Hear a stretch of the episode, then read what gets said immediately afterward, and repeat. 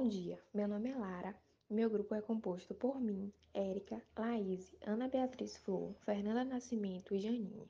Abordamos o tema sobre os negros na época da escravidão e a atual exploração. Fiquem agora com o nosso podcast.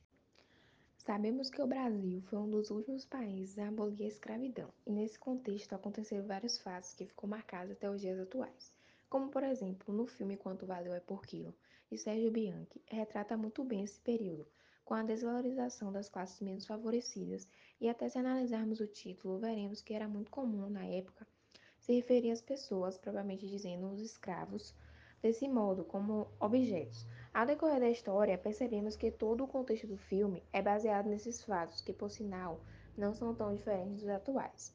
Não avançamos na ideia de desconstrução dessas atitudes, pelo contrário, só mudaram as formas de praticá-las. As opressões, as vendas de pessoas como se fossem objetos, a contradição e o interesse das pessoas brancas ainda se fazem presente. Quando paramos para pensar na ideia que o autor quis transmitir, é como se tivesse tudo parado, ainda naquela época. A escravidão no Brasil colonial foi algo que ficou para sempre na história de toda uma população.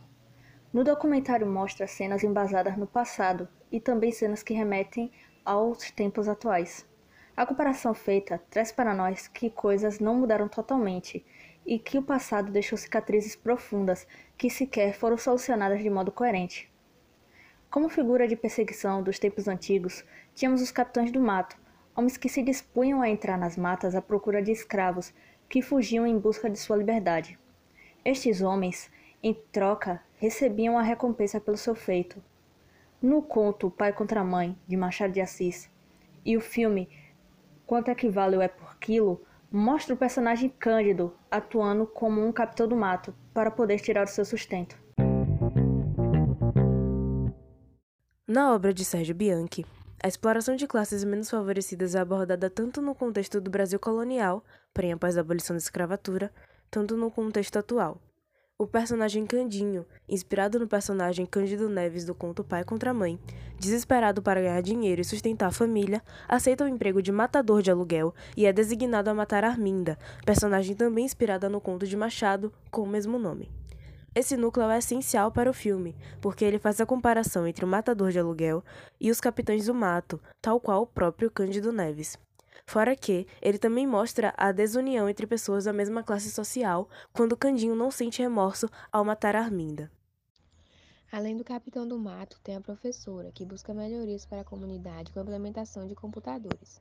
Nessa luta, ela descobre que houve alterações para fins lucrativos e, por esse motivo, ela tenta reivindicar, através de protestos, é submetida à morte. Em uma outra cena, uma ex-escrava que tem seu vassalo roubado por um senhor branco, obviamente com maior influência, é condenada e julgada por perturbação da ordem apenas por tentar recuperá-lo. E essa realidade é reproduzida inúmeras vezes atualmente. As pessoas com maior poder aquisitivo sempre se beneficiam, tiram proveito das menos favorecidas e conseguem obter seus interesses sem a menor preocupação com as pessoas prejudicadas e as consequências que as mesmas sofrerão. Outra questão que simplifica muito bem essa realidade é quando os patrões fazem de seus empregados laranja, como retratam a cena entre o personagem Marco Aurélio, que é o chefe, e a funcionária da limpeza, que desconhece qualquer tipo de corrupção ou desvio. A obra cinematográfica ainda retrata a marginalização da população negra no Brasil, evidenciando o encarceramento em massa, genocídio e exploração. Nesse contexto, o filme também apresenta um cenário onde os projetos sociais ganham espaço na mídia e onde o mercado se beneficia de ações públicas que autopromovem empresas e entidades, lucrando.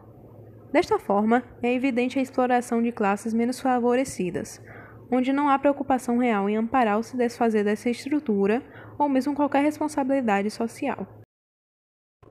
É realizado o proveito da situação de miséria por ONGs que dão assistência mínima ou irrelevante, como no Centro de Informática para Pessoas da Periferia com computadores superfaturados. No tempo presente, esse fato ainda se perpetua com, por exemplo, empresas que utilizam de pautas e ações sociais para se divulgarem. Levando em conta a estratificação social, torna-se evidente que a exploração ou opressão de classes ainda existe, seja nas condições e ambiente de trabalho, na aquisição de bens ou nas interações humanas, e o racismo também perpetua nesse cenário.